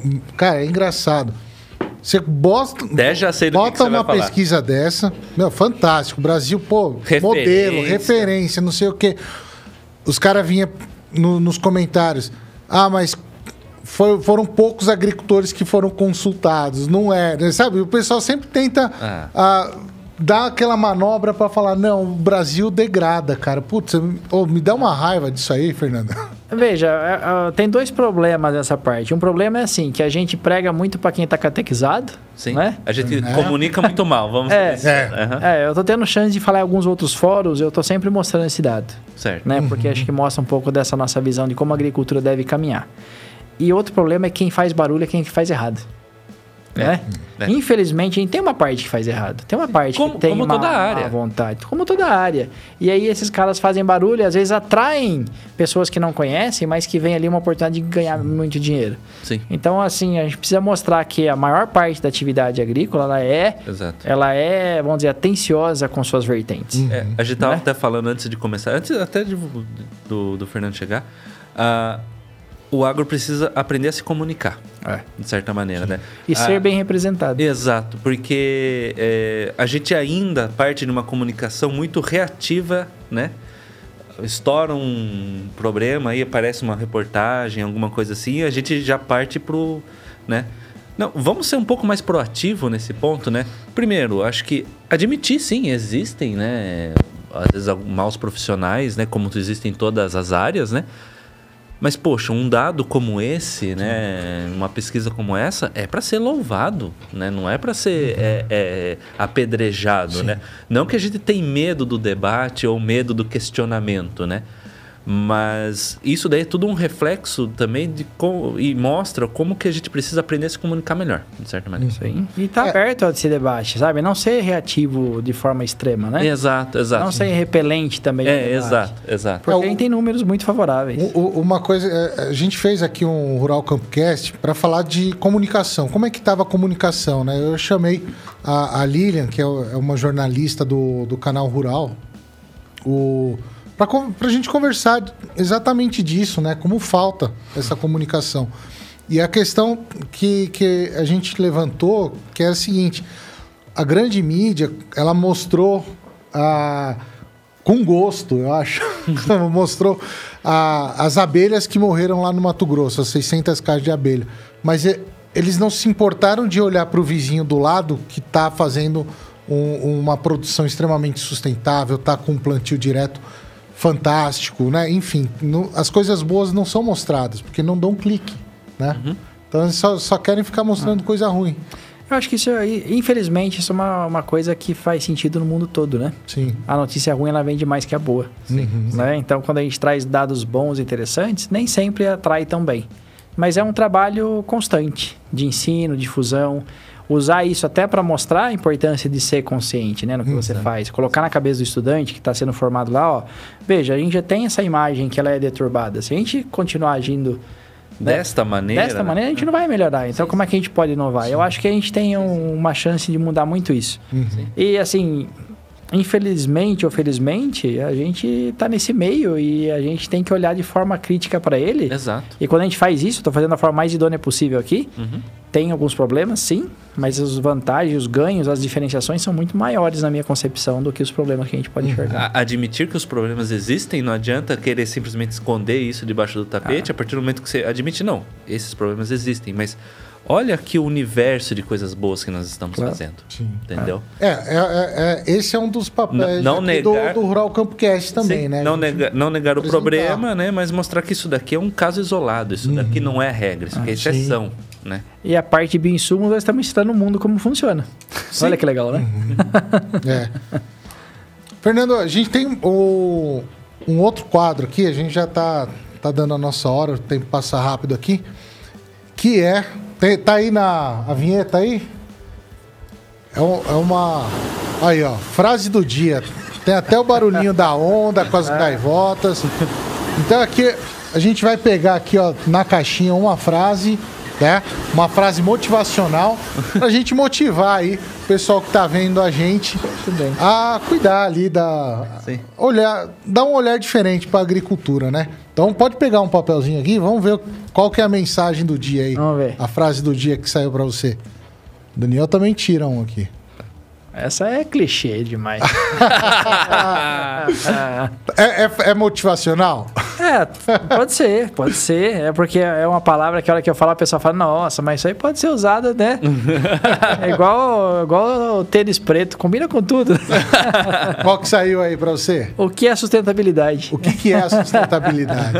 Essa é a grande pergunta. É, eu vou colocar na minha visão científica, porque a gente pode usar essa palavra para N coisas boas e ruins, usar até de forma deturbada. Eu vejo que sustentabilidade é ganhar dinheiro preservando o solo. Uhum. Porque se você fizer a coisa certa, você preserva o solo. Não preciso falar do resto, tá? Se você errar a mão em outras coisas, você não preserva o solo. E se você deixar de buscar eficiência agronômica, você não ganha dinheiro. Sim. Então, na agricultura, sustentabilidade é ganhar dinheiro preservando o solo. Simples e difícil a É, resposta. é, é, é- é uma questão interessante es- é, essa, essa visão, porque a, a gente já trouxe aqui um, um pessoal para falar de carbono, né, de crédito de carbono. Ah, veio o Augusto lá do IBA também, já veio aqui para a gente falar de, de saúde de solo, tudo. E, é- e- e sempre que a gente falava de técnica conservacionista para conservar aquele solo, deixar aquele solo bom, ah, a gente sempre chega ah, na seguinte situação, que o cara fazendo a conservação do solo, ele não está só preservando, Sim. mas está melhorando também a produtividade dele. Exato. Né? Exato, exato. Ele entra no feedback positivo. Exatamente. Se ele não perder carbono no solo, vou pegar o eixo carbono. ele melhora o solo para o próximo ciclo. Sim. E aí a planta produz mais biomassa que produz mais, Mais carbono. carbono. Como ele tem mais carbono, a planta se desenvolve melhor e ela produz mais carbono. Então entra num ciclo virtuoso. Sim. Sim. O difícil é engatar marcha aí, mas E- se for, vai. E é uma, Fernando, é uma das poucas atividades que você tem um ganho se você diminui a emissão de carbono, né? A agricultura tem essa vantagem. Exato, É. exatamente. Vocês tiveram um, um episódio de mercado de carbono e tal, pô, com certeza abordaram isso, mas tá muito na nossa mão, né? Exato. Tá, de novo, olha a oportunidade do, cons- Sim. do, do, do, Sim. do, do- oh meu Deus, fugiu o nome, do, do setor se mostrar Sim. eficiente. Eu tenho, tenho uma vertente muito forte que o setor se mostra eficiente. Uhum. A gente aprendeu, Sim. graças a Deus, que é muito mais fácil expandir em cima de pasto do que em cima de área nativa. Sim. Isso é uma realidade hoje. É verdade, Né? verdade. Então, olha, a gente está se mostrando eficiente, aumentar a produção agrícola sem perder a produção de carne e preservando as áreas. Uhum. O próximo ponto é entender que conservar o solo significa ser mais rentável. Sim. Exatamente. E o seu aí, qual que saiu? A minha serve para muita coisa também. Ah, Mas, mas serve inclusive para o tema de hoje. É preciso conhecer para manejar. com certeza. Não é verdade? E tá aí o trabalho do Fernando, inclusive, né? Se- Sem, sem você conhecer como funciona a ecologia do microbiano do solo, você não maneja ela. Sim. né? Você fica travado ali, né? É, Eu, eu falo muito. E você entra nos conceitos básicos e Sim. simplistas, simplificações, né? Posso dar um exemplo de conceito simplista? Olha só, essa é uma história real, tá? Uma certa vez eu recebi um produtor que tinha uma estufa, produção de hortaliça, que ele estava preocupado que estava quase impossível produzir. Porque ele estava tendo alto índice de doença, a planta derretendo praticamente. Ele falou: Ah, mas eu vi um pessoal que vende uns biológicos, então eu vou fazer o seguinte: eu vou pegar de um vizinho meu que trabalha com flor e vou matar tudo que está no solo, com um bonema, bro- brometo. Beleza. E aí eu ponho esses bioinsumos e resolve. Não tá certo? Essa foi a pergunta que ele fez pra mim. E aí, tá certo? A lógica não tá certa? Sim, sim. Se tá ruim, Ah. eu mato tudo e coloco os bons que o cara me vende. Eu zero. Mas, mas você nunca zera o. o Não, os primeiro, ruins, primeiro que né? você nunca zera, mas segundo que se eu pegar um solo estéreo, imagina que eu consigo esterilizar. Uhum. E eu coloco lá tricoderma, bacilos, ospirilum, pocônia, todos o rol de benéficos. Sim. Será que tá certo? Acabou? É só isso? Não. Não, não.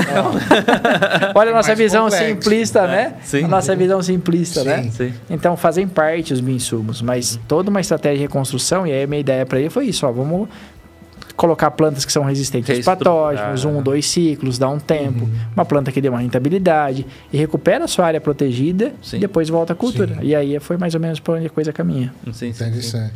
É porque é, você, você, nessa, você tira totalmente da equação interação desses micro-organismos com o solo, você tira dessa equação é, se eles vão se estabelecer naquela área ou não, se, o, diversidade do sistema radicular, rotação, tudo aquilo que a gente conversou. Você tira tudo da equação, né? Você simplesmente, ah, eu vou zerar tudo e vou repovoar. Acabou, né? Sim.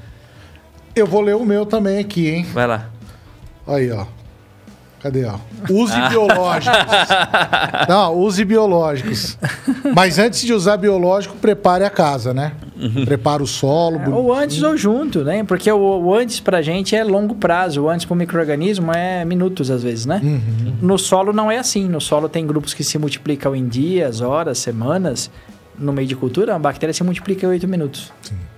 Então veja que esse nosso tempo de resposta, muitas vezes para microorganismo é mais rápido. Na risosfera, questão de minutos ela pode multi- multiplicar. Show de bola. Fernando, tá dando a nossa hora, ah, mas eu esse ano participei de um, de um curso de microbiologia que eu achei fantástico. E eu queria que você falasse um pouco desse curso. O curso lá da Andrews, né, que tem todo ano. Vamos lá. Então vamos, vamos falar um pouquinho desse curso aí, chamar o pessoal para conhecer também, né? É, veja, é, esse mercado começou a aparecer lá atrás, 2014, acho que foi um ano de virada, 15, 16, depois ele subiu exponencialmente. E a gente criou na época, minha esposa é da área, né? Minha esposa trabalha, trabalha com essa parte, ela é dona da Andrews, ela tem pós-graduação em microbiologia. E aí, obviamente, que vendo o nicho de mercado, a, a gente estruturou essa empresa que ela coordena, que ela conduz, e tem uma equipe hoje de nove pessoas já envolvidas, né? Ex-alunos, pessoal altamente técnico. A Alessandra esteve aqui com vocês. Sim. Agora ela virou mamãe, está de licença É, né? É paternidade. verdade. E, e a Andrews tem umas premissas de trabalhar muito nessa fronteira de inovação, de oferecer serviço, uma forma muito complementar ao que a universidade faz. Universidade teórica, meus alunos não participam da empresa, a empresa não participa de pesquisa básica, são coisas que diferentes. Uhum. Mas a Andrews surge com uma visão técnica. E aí uma das, um dos serviços é a formação e extensão do, de, de informação, cursos que começou muito pequeno, vi, como eu disse, 25 pessoas, 30. 2019 a gente fez o maior curso que tinham 45 pessoas, olha só, né? Nenhuma empresa patrocinando, a gente fazia com o que a gente conseguia de, de inscrição. Entrou a pandemia, descobrimos o mundo virtual, né? Falamos, ah, o que a gente vai fazer? A gente vai fazer um curso que não vai cobrar de ninguém, cumprindo um papel de difusão de informação. Então fizemos um curso online né? Onde as empresas parceiras que aí surgiram bancaram toda a estruturação do curso. E a gente teve em dois anos, 20 e 21, duas versões do curso, 6 mil inscritos. Brasil inteiro, todos os estados e 22 outros países. Bacana. Né? E aí, então, a gente expandiu muito essa visão de como é importante a difusão de informação. Uhum. 2022, a gente fez um curso presencial e aí bateu 200 inscrições. A gente falou, nossa, a gente estava esperando voltar para 50, né? E aí esse ano, que foi. Você teve lá nos dois últimos, né? Isso. É, e esse ano a gente já fez um negócio mais profissional, num ambiente muito bacana, bem. Tava muito bem organizado esse ano. Muita Tava empresa muito legal. parceira, a gente colocou toda a questão da pessoa estar internada ali, né? Toda a Uhum. alimentação tá ali dentro. Legal. Uma imersão de microbiologia ali, né? É, Isso. com muitas empresas parceiras, com muitas pa- palestrantes diárias, não só de microbiologia, mas correlata. Esse ano a gente falou de carbono, né? Uhum. O outro ano a gente tinha falado sobre solo, ano que vem já tem um tema bem interessante, que eu não vou falar agora, depois. Manter Mas- o suspense. É. Mas, mas, mas pro ano que vem, quando vocês tiverem tudo organizado, vocês, voltam aqui para falar desse curso. Com certeza, com certeza. Aí a gente volta para mostrar, porque a gente tá ainda acabando o desenho dele, não tenho certeza quais vão ser, mas já tá tudo organizado para ano que vem ter de novo. Uhum. E acho que ele virou meio que um fórum de discussão legal, sabe? Sim. Porque todo mundo cobra, o ano que vem vai ter de novo, depois vai ter de novo, né? Vai ter mais um, né? e aí o ano que vem, uma das novidades que eu posso abrir já é que a gente vai ter o presencial, mas ele vai ter transmissão ao vivo para quem não puder ir e estiver longe, e aí a gente vai ter uma expansão, uma, uma atendimento maior do pessoal. Bacana. Então, vai, vai. bom. A gente está sempre Fechou. buscando inovar, atender as demandas que surgem. E é um curso técnico, teórico. Uhum. Ninguém faz lá propaganda de nada, né? Tem as empresas parceiras que têm um momento de fala, né? Bem pontual, bem específico, é importante para elas. Claro. Acho que é fundamental esse tema de Sim. retroalimentação. E até para quem tá ali também conhecer o que tem no mercado também. Claro. né? Mas é legal, pra gente tem sido bem bacana. Um ambiente muito de interação, ajudou muito como empresa, ajudou muito eu como pesquisador. Meus alunos, alguns de gradu- pós-graduação, vão lá para ver o que é o mercado hoje. Que hoje, Sim. hoje nem todo pós-graduando quer ser professor. Olha que legal. todo pós-graduando na minha época queria ser professor, pesquisador. Hoje Sim. não, eles falam, não, eu tô aqui para fazer pós-graduação, depois eu quero trabalhar numa empresa, Pro quero mercado. montar minha empresa, Sim. quero fazer Uhum. inovação. Então a gente Sim. mudou todo o conceitual nessa linha de bioinsumos. E esse é o eixo do, do curso que a gente trabalha todo ano. E tem, tem o, o desse ano também teve a, a- o online, né? Teve um online. O, o online, o pessoal ainda pode. Como é que tá? Pode participar? Esse online a gente fez porque a gente viu como uma base de formação. Uhum. Muito porque as empresas pedem muito pra gente, ó, tenho pessoas novas, queria uma formação. Então a gente fez um curso online, 22 semanas de aula, realmente um curso, quase uma pós-graduação, né? Sim. Duas horas por semana. E aí a gente fez metade dele formação em microbiologia de solo, outra metade de bioinsumos, tanto que ele chama microbiologia e bioinsumos. Uhum. Ele finalizou ontem, mas ele ainda está online disponível. Marmelada aquele quiz, hein? A gente fechou com um quiz. O Madeco tava lá, não ganhou, olha só. Não foi, não foi um foi bom aluno. Não foi um bom aluno, mas o, o aluno que respondeu mais rápido e mais acertou questões já ganhou inscrição pro curso do ano que vem. Né? Então a gente terminou isso ontem. Tá. O, Quem quiser, entra depois no site da Andrews, só colocar Andrews no Google vai cair certinho e lá tem todo o indicativo, porque ainda dá para, se você quiser assistir o curso online, Uhum. você pode ainda adquirir Sim. ele e assistir todas as aulas gravadas. Nesse ano não foi grátis, porque como empresa, né, a gente trabalhou Sim. dois anos grátis, esse ano tem um valor de investimento lá. nada mais justo. É, Não. mas aí tá lá disponível até o final do ano essas 22 aulas para quem se interessar. Ó, e eu recomendo, pessoal, é um curso que vale a pena. Muito conhecimento lá. Né? O, a gente tá, tá dando a nossa hora, a gente vai ter que encerrar, Fernando. O, você tem mais alguma coisa que você... Apenas agradecer uh, a estar na presença de uma pessoa tão ilustre. a cara dele. Quando você falou assim, não tenho roupa para te receber, eu falei, pelo menos ele veio de roupa, né? Senão... ainda bem, ainda bem. Não deve ser uma visão muito legal, né? não, a live cai, não, não vai. o YouTube ia cortar. Isso que é, o que eu vejo que vai acontecer cada vez mais no, no campo é essa especificidade né? Do, e, primeiro, entender é, que não é um. A gente está saindo de uma época que a gente só falava micro, microbiologia do solo, a gente só falava de tricoderma. Aí daqui a pouco, daqui a pouco apareceu os bacilos e agora a gente está falando de um complexo microbiano, uhum. né? E entender cada vez mais que esse microorganismo ele está ali no solo. Isso que eu vejo que às vezes falta, às vezes acontecer no campo. Uh, ele, ele, ele, tá ali e a planta está no canto dela. Não, existe essa interação realmente, sabe? E isso, essa, esse tipo de informação, chegando uma vez no campo, vai aumentar o nível de complexidade e vai abrir muita janela para o desenvolvimento do, dessas tecnologias no campo depois. Ah, sem dúvida. Acho que complementando o que você colocou, que eu concordo 100%, uma pergunta muito comum é assim: ah, será que um dia a agricultura vai ser 100% biológica? Veja, é até um contraponto do que eu acabei de falar tudo aqui, mas eu acredito que 100%, 100% não. Uhum. Porque a gente tem alguns sistemas de produção altamente intensivos. Sim. Uhum. Né? Você deu o exemplo do morango, é um uhum. deles. Sim. Se eu pegar um feijão irrigado é outro. Se eu pegar a hortaliça também é difícil. Onde a biologia vai ter papel em todos esses elementos. Né? Se eu pegar cana, talvez ela seja 100% biológica. Né? Se eu pegar soja, pode ser que sim. Uhum, uhum. Né? Algodão, que é altamente regulado hormonalmente, talvez não. Sim. Então veja que dependendo da necessidade de artificialização nossa humana, a biologia vai ter um potencial maior ou menor. Sim. Mas o fato é que ela sempre tem o potencial estabelecido já, e esse potencial vai crescer em todas as culturas. Sim. Então, assim, eu acho que a gente vai evoluir muito com essa visão de como a parte biológica pode agregar na agricultura. Uhum. Não sei 100%. Tomara que esteja errado, tomara que um dia a gente prove claro. que sim, sim. Né? Mas quando eu penso em demanda de insumos, de fertilizante, algumas pragas e doenças altamente problemáticas, eu tenho algumas, hoje, algumas restrições em relação a isso. Sim. Tanto que eu não gosto muito da área que dá cavalo de pau, fala para tudo, põe o biológico e não faz mais nada. Uhum. Eu acho que isso é um erro é uma, uma mudança grande, gradativa ali, né? É, e aí o seu sistema te prova, né? Uma vez, uma vez eu fui dar uma consultoria em café e o cara tava querendo forçar o produtor a alterar o manejo. Eu falei, cara, o produtor de café que tem 10, 20, 50 hectares conhece a planta pelo nome. Uhum. A planta 3 da rua 2, ela tem tal comportamento.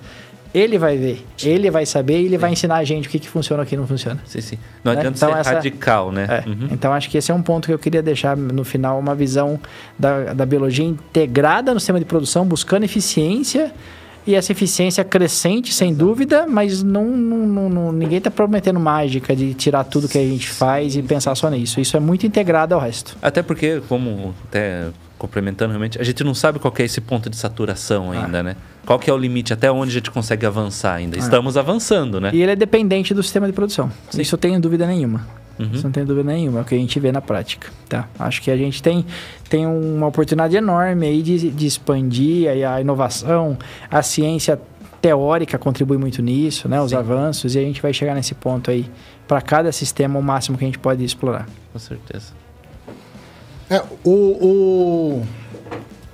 Eu, eu acho, eu, eu gostaria que um dia a gente chegasse ao ponto de da gente ter um, microbiomas específicos, assim, para a gente aplicar Os pacotinhos. em cada cultura. Eu acho que seria sensacional. Os né? combos. Né? é, não, não, não transformar num combo, né? Mas sa saber que é em cada região, por exemplo, Piracicaba, a Dependendo microbioma da, da, uhum. da cana vai ser diferente do, da, da cana, o microbioma da cana em piedade, né? É, claro. Do clima, é tudo Dep diferente. Dependendo da pedologia, temperatura. Sim, uhum. Mas é, seria bem interessante, né? Até a gente vai falar bastante também de microbioma, é, microbioma. Já deixar o convite aqui, pessoal, pro mês que vem, dia 16. A gente ainda vai ter vários outros, mas vai vir o Lucas. Ah, o Lucas bacana. vai vir aí oh. para a gente conversar de microbioma, né? Bom, então a gente vai ter que que encerrar mesmo. Oi? O Lucas Mendes. Não, mas o Fernando sabe. Lucas Mendes. Ah. Professor do Sena. Muito eficiente, muito bom. Vai ser sensacional. Ó, pessoal, queria agradecer todo mundo aí que ficou até agora, participou da live. Ah, depois que você. eh, Quem não conseguiu ouvir, vai ouvir lá no Spotify também, que amanhã já tá lá no Spotify. Entra lá para conhecer esse curso de microbiologia que a gente falou da Andros, que eu achei fantástico, acho sensacional e recomendo para todo mundo.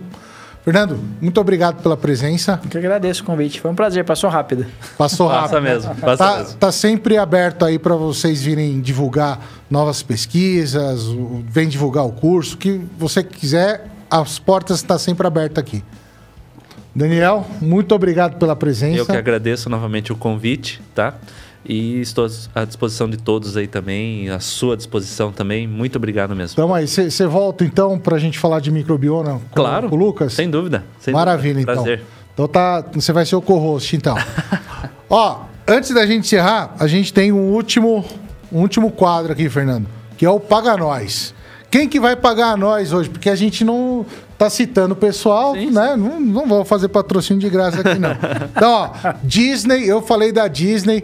Eu ainda tô bravo com vocês, porque vocês não lançaram o Loki, vocês falaram que ia lançar. Então, ó, paga nós, vai chegar boleto aí pra vocês. E falamos do Google também, né? Falou mais alguma empresa? Chat GPT, a, como é que é a OpenAI? OpenAI também, ó. Paga nós então. É isso aí. Podemos encerrar, Fernando? Tranquilo, ótimo. Podemos encerrar, Daniel? Por mim. Então, ó, vamos aqui na geral dar um tchau aí. Valeu, pessoal. Até a Até mais, próxima. gente. Tchau, tchau. De bom.